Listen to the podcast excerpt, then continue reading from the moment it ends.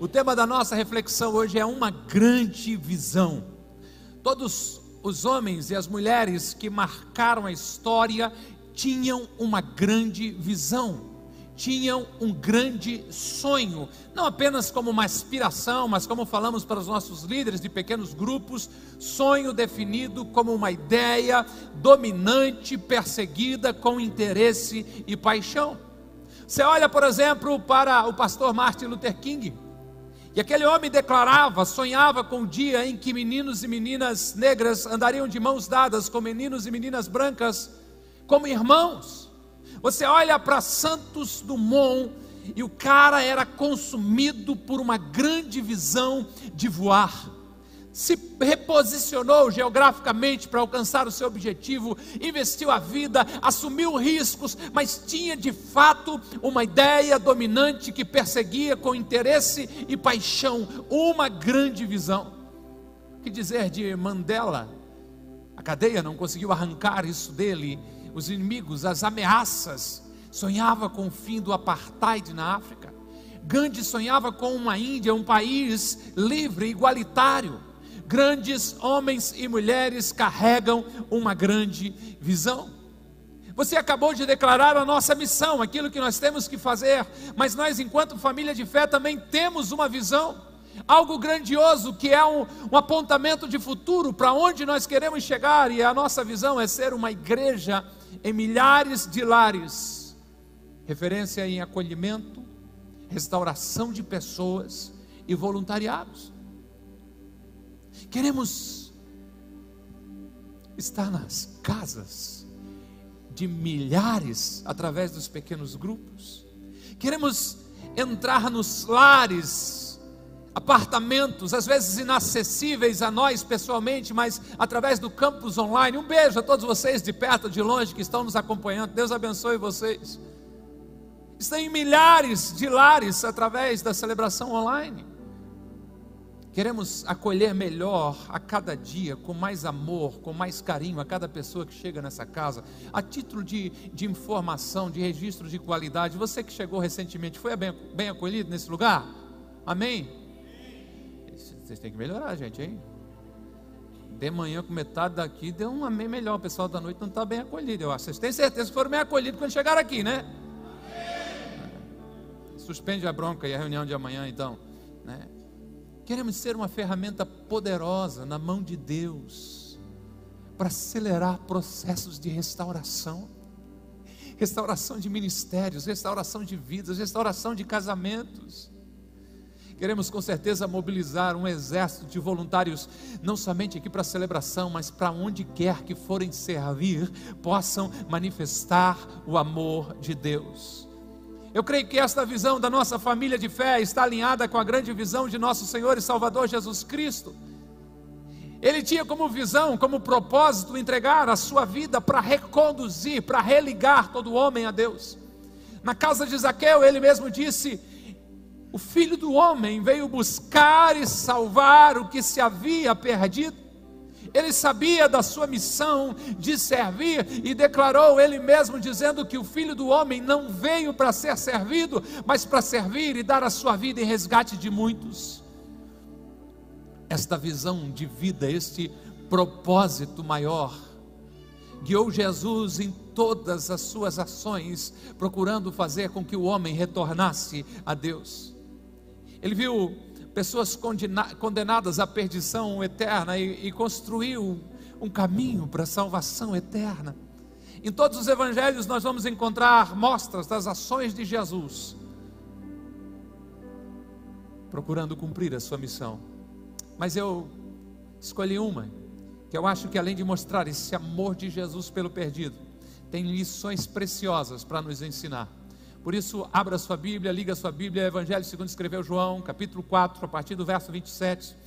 Tira o TikTok do seu celular, põe o aplicativo da Bíblia. É só aportar para esse QR Code e a sua câmera, ele vai conduzir você. Tem uma Bíblia no seu celular, essa é gratuita. Enquanto você abre, eu oro, Pai, em nome de Jesus. Eu suplico a tua graça e o teu favor sobre este lugar, sobre a minha vida, e de que eu seja apenas um canal da tua voz neste lugar que haja liberdade para o teu Espírito Santo, porque reconheço que há o teu interesse de derramar muito dos céus sobre nós nessa noite. Se alguém entrou aqui sentindo dores, eu repreendo toda dor e toda enfermidade em nome de Jesus.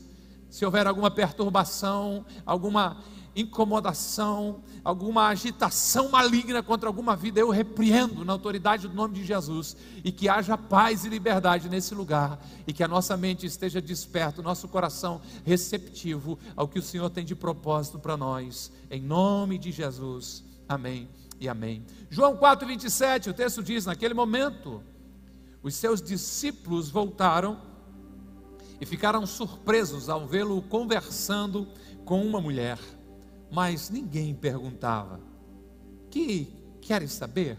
Ou por que estais conversando com ela? Então, deixando o seu cântaro, a mulher voltou à cidade e disse ao povo: Venham ver o homem que me disse tudo o que tenho feito. Será que ele não é o Cristo? Então saíram da cidade e foram para onde ele, Jesus, estava. Enquanto isso, os discípulos insistiam com ele: Mestre, come alguma coisa. Mas ele lhes disse: Tenho algo para comer que vocês não conhecem. Então os seus discípulos disseram uns aos outros: Será que alguém lhe trouxe comida? Disse Jesus: A minha comida é fazer a vontade daquele que me enviou e concluir a sua obra. Verso 35: Vocês dizem, não é isso que vocês dizem? Vocês não dizem daqui a quatro meses haverá colheita? Eu digo a vocês Abram os olhos e vejam os campos, eles estão maduros para a colheita. Aquele que colhe já recebe o seu salário e colhe fruto para a vida eterna, de forma que se alegram juntos o que semeia e o que colhe. Este texto mostra Jesus intencionalmente entrando na terra dos samaritanos. Um povo odiado pelos judeus, a raça de Jesus, o povo de Jesus, e até mesmo considerado como de uma segunda categoria, porque eram misturados judeus e uma outra raça pagã, então não era gente boa aos olhos dos judeus. Mas Jesus intencionalmente disse: Vou passar por Samaria. Intencionalmente foi a uma cidade chamada Sicar. Intencionalmente se aproximou de um poço. E cansado de viagem, o mestre senta-se para descansar. E os seus discípulos vão à cidade buscar comida. Ali junto ao poço, ele conversa, ele interage com uma mulher que veio buscar água. E Jesus não perde tempo, começa a anunciar as boas novas de salvação àquela mulher. Eu não vou me deter no diálogo de Jesus com a mulher, mas você deve ler em casa. Mas a verdade é que não muito tempo depois, aquela mulher se sente transformada, impactada por estar com Jesus e começa a viver de verdade. Eu convido você a olhar para essa história e refletir sobre o foco de Jesus, sobre a visão de Jesus, o propósito de Jesus de tornar o nome de Deus conhecido, anunciado. Se você quer viver de fato uma grande visão, viver os projetos de Deus, anote aí, altere as suas prioridades. Você pode ter muitos sonhos, até mesmo muitos projetos, mas quando você se entrega completamente a Jesus, entende o amor de Deus pelo homem perdido e a urgência que existe em alcançar a humanidade com o amor de Deus, a sua mente começa a mudar. Se ainda não conseguiu compreender esta alta prioridade que o perdido tem na agenda divina, leia o Evangelho de Lucas no capítulo 15, tarefa de casa. Porque ali Jesus nos mostra o grande amor de Deus ao contar três histórias ilustrativas, três parábolas. A primeira delas, a ovelha que se perdeu e ganha prioridade sobre as 99 que ficaram no campo. E com urgência o pastor vai em busca daquela ovelha perdida até encontrar. A mulher que perde uma moeda entre dez, mas que concentra os seus esforços a procurar com afinco a moeda perdida. O pai que tem dois filhos, mas que quando o perdido volta para casa, ele celebra a vida do seu filho como um recomeço. A paixão pelo perdido altera as suas prioridades. Se você quer viver a grande visão de Deus para a sua vida, isto passa sim por esta alteração das suas prioridades, um realinhamento do que de fato é importante para Deus, então também será importante para você. Jesus era apaixonado pelas vidas que ainda não desfrutavam do amor do Pai. Ele sentia compaixão. Ele até mesmo chorava por aqueles que não entendiam o motivo da sua vinda que era gerar uma nova oportunidade, uma reconexão com o Pai. E ali está Jesus, junto àquele poço, em território hostil, conversando com uma mulher, algo que não era usual para um judeu da época de Jesus, e além disso tudo, não era apenas mulher, era uma mulher samaritana. Então, quando os discípulos voltam com o almoço, eu creio que eles ficam com uma sensação do tipo: o que foi que nós perdemos? Nós fomos tão rápido. Por que a cidade está tão alvoroçada assim? O que foi que aconteceu dessa vez? Então eles, sem entender o que está acontecendo, começam a insistir com Jesus para que ele coma alguma coisa. Mas o que eu estou querendo mostrar para você é que a paixão pelo perdido altera as suas prioridades. João 4,32, o texto diz: Mas ele, Jesus, lhes disse, disse aos discípulos: Tenho algo para comer que vocês não conhecem. A cabeça dos discípulos entra em parafuso. Eles não conseguem compreender, eles se questionam: será que alguém trouxe um lanchinho para eles? Será que alguém trouxe comida para ele? Demoramos demais. Eu disse que não era para esperar ela fritar mais aquela, aquelas outras pescadinhas lá, aqueles outros peixinhos, era para a gente ter vindo logo, está vendo que deu? Mestre está aí, furioso conosco, e já almoçou, gastamos dinheiro à toa. E Jesus dizendo: Eu tenho algo que eu como, que vocês não conhecem. Será que não estamos agindo como aqueles primeiros discípulos de Jesus? Mesmo andando com o seu mestre, eles não conheciam as prioridades de Jesus. Eu tenho perguntas para você. Você conhece o que alimenta o seu Senhor? Você sabe o que é prioridade para Deus?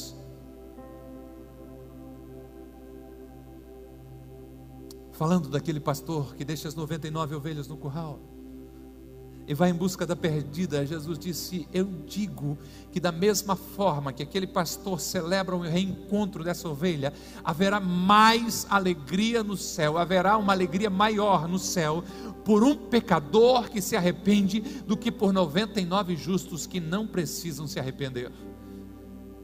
A alegria maior no céu não é por 99 ou 199 justos celebrando os 16 anos da Conágape, não, não, senhores. A grande alegria, a grande celebração celestial não é pela conferência com ágape até que a casa enche, não, mas o céu explode em festa quando alinhamos as nossas prioridades com os céus, saímos da nossa zona de conforto para ir de encontro perdido e este se rende ao amor de Deus.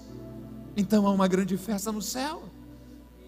Não há uma alegria maior no céu pelos nossos dízimos, pelas nossas ofertas, pelas nossas caridades, pelas nossas boas obras, pelas nossas orações, pelo nosso encontro, pela nossa celebração. Não, tudo isso é nossa obrigação, é nosso dever. Agora, o céu entra em festa quando um pecador ouve falar do amor de Deus, se arrepende, muda de direção, se converte e começa a andar com Deus. Quando entendemos isso, somos invadidos por esta grande visão. O amor de Deus alcançando o perdido e transformando tudo isto gera assim uma grande festa no céu. Eu sei que é desafiador, eu sei que para nossa geração, um tempo em que a gente busca comodidade, em que a gente evita dor a qualquer custo, isso parece pesado demais, difícil demais, mas eu queria que você ouvisse a voz do Espírito Santo de Deus falando com você, e quem tem ouvidos, ouça o que o Espírito Santo está falando à igreja, porque você precisa alterar as suas prioridades para viver a grande visão de Deus para a sua vida.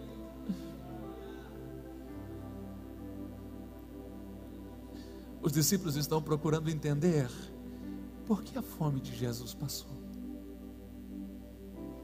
Pouco tempo antes, Jesus concordou que a gente fosse comprar o almoço. E agora ele não quer comer. O que aconteceu com o mestre? Por que, que as suas prioridades mudaram? Ei, se você não consegue entender por que deveria mudar as suas prioridades, por que deveria fazer algumas alterações tão radicais na sua vida para viver a grande visão de Deus, há algo que você precisa fazer. E esse é o nosso segundo ponto. Descubra a vontade de Deus para a sua vida. Não é possível querer servir a Deus e não saber qual a vontade dele a meu respeito. O apóstolo Paulo escreveu aos irmãos em Roma, instruindo eles como descobrir a vontade de Deus, e ele ensinou aqueles irmãos dizendo: Olha aqui, gente, não imite o comportamento e os costumes deste mundo, mas deixe que Deus os transforme por uma mudança do seu modo de pensar. Permita que Deus haja em você para que a sua mente mude, a fim de que vocês venham experimentar a boa, agradável e perfeita vontade de Deus para vocês. O que Paulo está dizendo? Que as suas prioridades não sejam iguais às pessoas que não conhecem a Deus, mas deem liberdade ao Espírito Santo de Deus, para que ele promova uma mudança de mentalidade em vocês. Então você não vai apenas descobrir a vontade de Deus, mas você é convidado a experimentar, a comprovar a boa, agradável vontade e perfeita vontade de Deus para a sua vida. Você precisa descobrir a vontade de Deus para você. Pastor, qual é a vontade de Deus para mim? Ele quer que você viva uma vida santa. Ele o planejou para que você o ame acima de todas as coisas. Ele o projetou para que você ame o próximo como a si mesmo. Você precisa saber a vontade de Deus ao seu respeito. Os discípulos ainda estavam sem entender o que levou Jesus a mudar a sua prioridade. Por que, que o almoço já não importava mais? Eles não ficam sem resposta. Jesus diz a eles o que o alimenta, Jesus compartilha com eles o que movimenta Jesus, Jesus revela no seu coração a sua motivação diária. Ei, o que o faz acordar de manhã? Tomara que não seja dinheiro, tomara que não seja fama, tomara que não seja prestígio, mas que seja algo muito mais poderoso e duradouro do que tudo isso, como era para Jesus. João 4,34 disse Jesus: A minha comida é fazer a vontade daquele que me enviou e concluir a sua obra. Jesus está nos ensinando, amém? Meu povo, a minha comida é fazer a vontade daquele que me enviou. O que me sustenta é fazer a vontade do meu Pai. O que me motiva é fazer o que agrada ao meu Pai. Eu já lhe disse que a vontade de Deus é a nossa pureza, é o nosso amor por Ele, é o nosso amor pelo próximo, mas também fica claro na palavra de Deus que a vontade de Deus é a salvação de todo ser humano. Porque escrevendo ao seu filho na fé Timóteo, o apóstolo Paulo disse que Deus deseja que todos os homens sejam salvos e venham ao conhecimento da verdade. A minha comida, diz Jesus, o desejo do Pai, a vontade de Deus, é sim, o desejo dele é que todos sejam salvos e venham ao conhecimento da verdade. Esta é a maior visão que o mundo pode conhecer. Este é o verdadeiro motivo da nossa existência ainda na terra. Esta é a motivação da com ágape de querer que a casa encha, de fazer mais de uma celebração domingo, de estar toda hora criando algo. Todos os homens salvos e conhecendo a verdade. Só o conhecimento da verdade liberta, e não é o conhecimento de uma verdade subjetivo, impessoal, não, pelo contrário, é o conhecimento da pessoa de Jesus Cristo, é o conhecimento da obra de Cristo na cruz por nós. Jesus Cristo é o caminho, é a verdade e a vida. Ele disse: Conhecereis a verdade, a verdade vos libertará. E está falando isso não de conhecimentos, mas está falando isso sobre ter um relacionamento com Ele. É Jesus dizendo: Me conheçam e sejam livres, porque eu sou a verdade. Se a vontade do Pai é que todos os homens conheçam a verdade, sejam salvos, e agora você já sabe disso, faça a vontade do Pai Celestial, compartilhe a vida de Jesus com todos ao seu redor. Jesus disse àqueles primeiros discípulos e diz também a nós: A minha comida é fazer a vontade daquele que me enviou e concluir a sua obra. Esta é a minha comida, este é o desejo do Pai ou fazer o desejo do Pai. Então, eu já entendi a necessidade de alterar as minhas prioridades, colocando a busca do perdido como algo urgente. Agora, quando eu me empenho em descobrir a vontade de Deus para a minha vida, eu preciso colocar isto em prática e precisa ser hoje.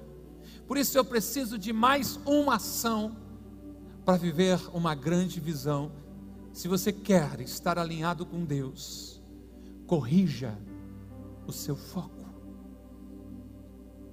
Ao que parece, muitas vezes sofremos com a falta de visão ou focamos nossos olhos no lugar errado. A nossa doença não é a incapacidade de ver com os nossos olhos, mas sim a deficiência de enxergar através da nossa fé. Por vezes somos míopes, porque conseguimos ver precisamente, nitidamente, de perto, mas somos incapazes de enxergar com clareza os objetos de longe. Quer ver o que eu estou querendo lhe mostrar? Míopes vêm perto, mas não conseguem chegar longe. Fomos feitos para ser eternos. Deus plantou a eternidade no coração do homem mas vemos apenas uma linha de 70, 80 anos. Dispomos do poder de Deus, mas trememos diante das dificuldades, pensando que temos que vencer com as nossas próprias forças. Míopes somos moradas do Espírito Santo. O Deus Espírito Santo veio habitar em cada um de nós. Se você carregar com você esta imagem de saber que o Espírito Santo de Deus mora dentro de você, aonde você vai, o Deus Espírito Santo está se movendo em você, por você e através de você. Mas mesmo sendo esta morada do Espírito Santo, às vezes questionamos se de fato a nossa vida importa pessoal do norte, oxe, Deus está morando aí, homem. Sua vida importa demais. Corrija o foco. Permita que o Espírito Santo ajuste as suas lentes. Veja através dos olhos de Deus, porque não fomos chamados a caminhar por vista, mas sim por fé. Uma grande visão passa por enxergarmos da maneira de Deus. Ali com os discípulos, Jesus usa uma imagem de uma plantação, não sabemos se de trigo ou de cevada. E possivelmente aquela plantação estava no, no seu processo inicial, ou conhecedores que eram sabiam que não, não dava para colher aquele alimento por aquele tempo. Mas Jesus não estava falando naquele lugar sobre a lavoura, sobre aquele cereal ou qualquer outra coisa que tivesse ali, ele estava falando sobre vidas. Por isso, olha o texto de João 4,35. Jesus questiona os seus discípulos, perguntando: Vocês não dizem, daqui a quatro meses haverá colheita? Eu, Jesus, digo a vocês: abram os olhos e vejam os campos.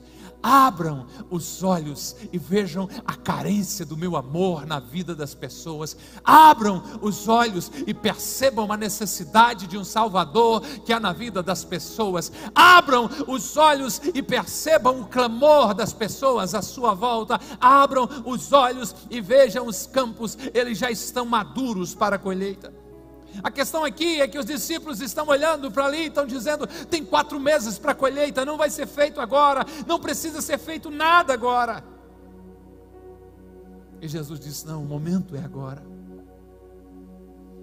Verdade é que algumas pessoas que cruzam a nossa história, o nosso caminho, têm diante de nós sua última oportunidade de ouvir falar do amor de Deus, de se reconectar com Deus através do sacrifício de Jesus. Quem sabe aquele seu amigo do trabalho ou da escola teve a última oportunidade na sexta-feira, porque a sua vida pode acabar hoje.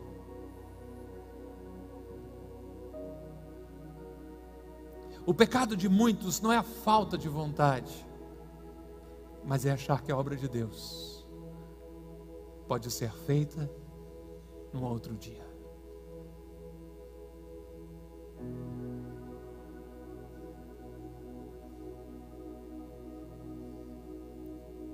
Na infância os pais dizem, muito novo, pastor, para a gente envolver negócio de evangelho, de tudo mais. Dá um tempo. É uma pena que radicais religiosos não pensam assim e colocam armas nas mãos de crianças para matar em nome do Deus deles.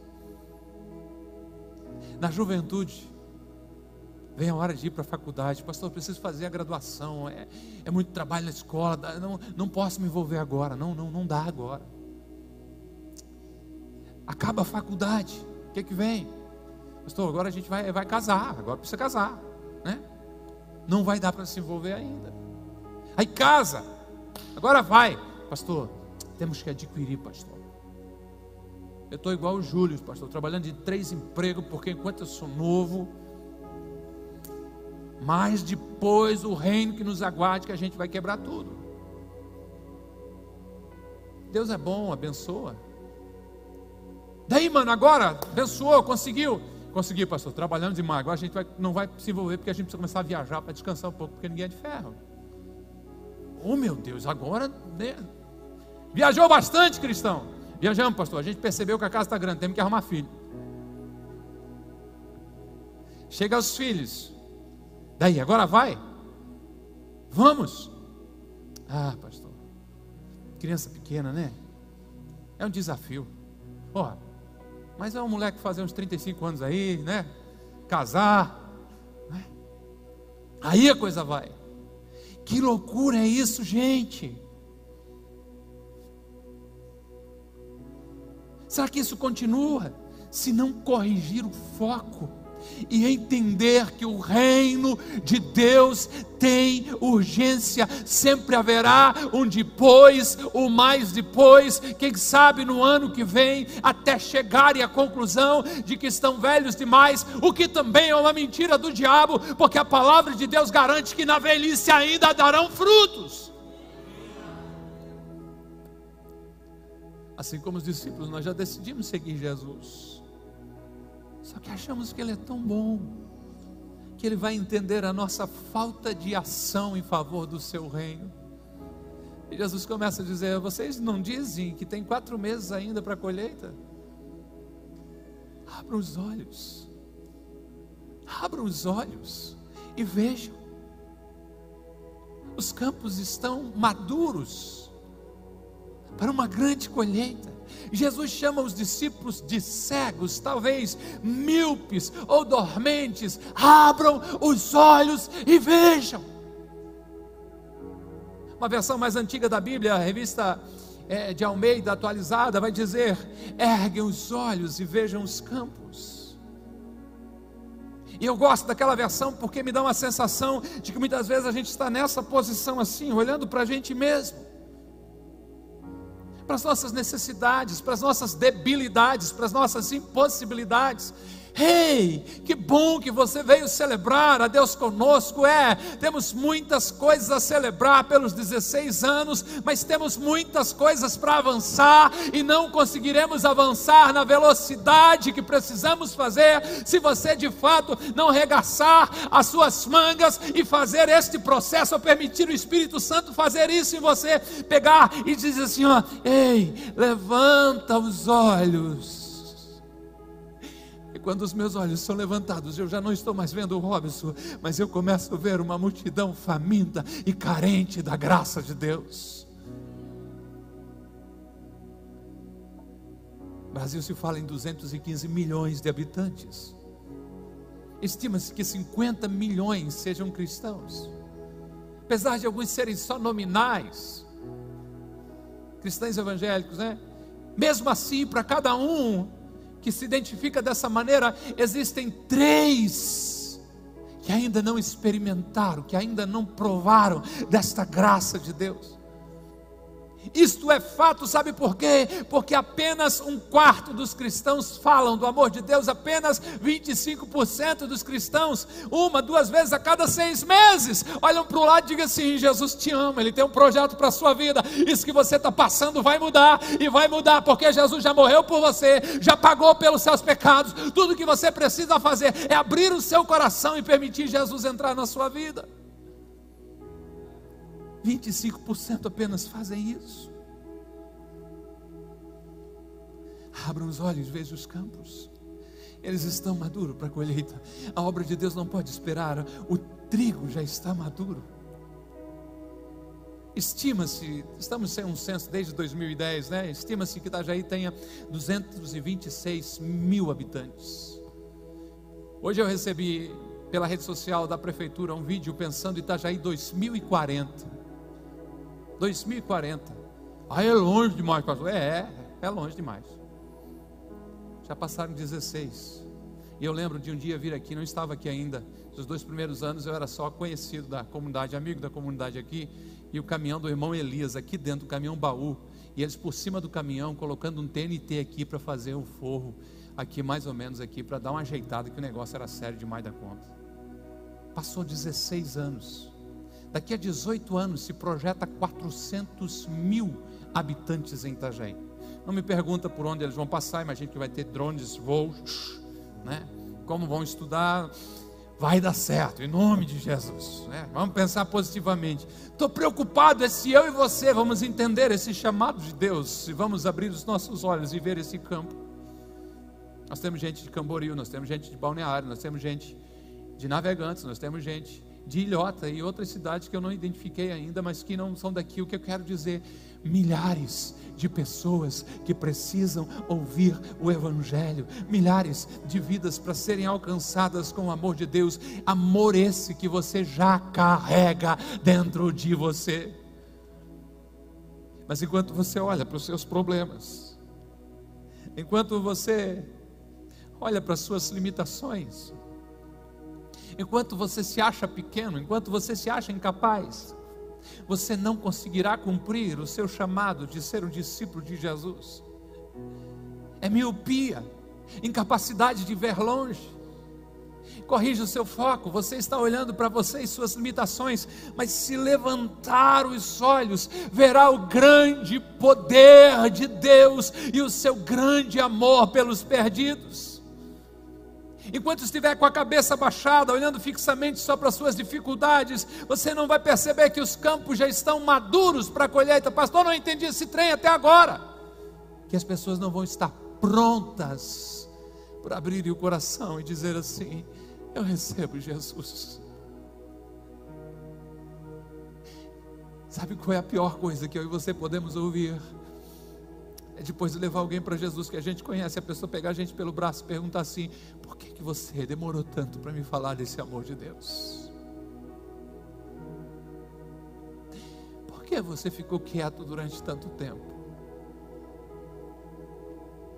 Pastor Adilson e eu estávamos em Maringá, numa conferência de liderança, em uma igreja muito tradicional. E uma palestrante da, da Austrália, através de vídeo, estava falando, e, e todo mundo muito sério, engravatado, gente do comércio, provavelmente da indústria, e alguns cristãos bem tradicional, e nós dois lá, pentecostal. E a mulher começa a falar contra o tráfico humano, e foi falando e trazendo dados. De repente ela diz assim: então nós abrimos um container. E uma daquelas meninas, ao sair e viu que não era nenhum dos seus sequestradores, segurou nós pelo rosto e perguntou: Aonde vocês estavam até agora que nos fizeram sofrer durante tanto tempo? O pecado de muitos não é falta de vontade, mas é achar que a obra de Deus pode ser feita um outro dia. Você está aqui nessa noite, alguém marcado pelo poder de Deus. Alguém com limitações, bem-vindo ao time. E para falar algo, desconfie de quem não manque, porque todos somos pessoas quebradas, restauradas pelo poder de Deus vasos de barro, para que a excelência do poder seja de Deus e não de nós, e através de nós, quando a gente corrige a visão, quando levanta os olhos, quando abre os olhos, consegue ver o necessitado, mas sabemos a fonte, a fonte é Cristo, nós só somos canal, a qualidade do que vem é dele, ele quer fazer algo poderoso nesse tempo, nesse lugar. Eu só preciso saber se tem crente disposto a ser instrumento de Deus aqui.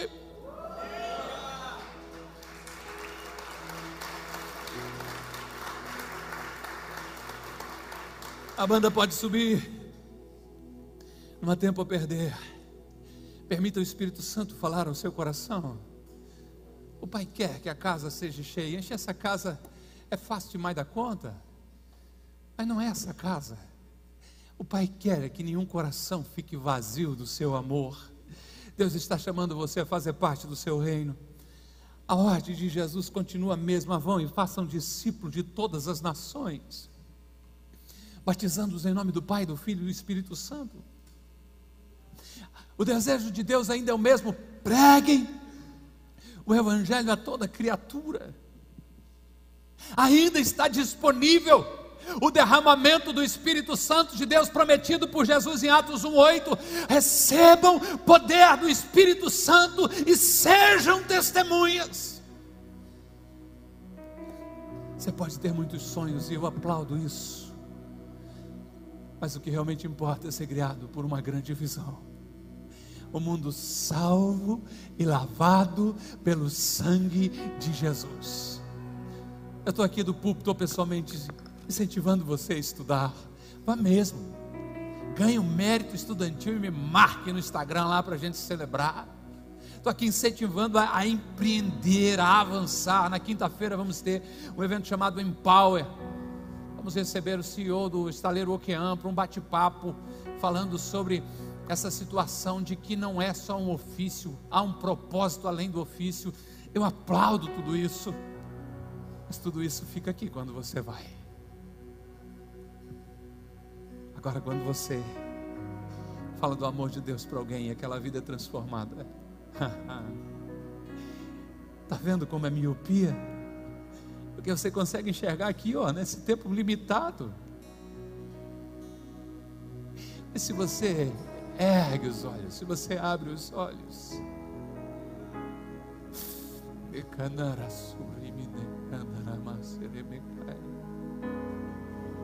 eu não sei onde Deus te plantou, eu sei que Ele te plantou num lugar estratégico. Nós já falamos sobre transformados para transformar nesses dias agora. O Espírito Santo vem fazendo essas provocações em nós desde o começo do mês. Qual é a minha resposta? Qual é a tua resposta? Tem coisas que a gente acha que uma exclui a outra. É o que o pastor falou, eu preciso vender tudo e parar a empresa. Não, prepare grandes empresas para uma cidade de 400 mil habitantes, porque 2040 é amanhã. Mas que esta cidade ou perdão, que essa empresa tem um propósito além do lucro, tem um propósito além do ofício, tem um propósito além do produto, tem um propósito além do serviço, seja glorificar o Rei e abençoar as pessoas.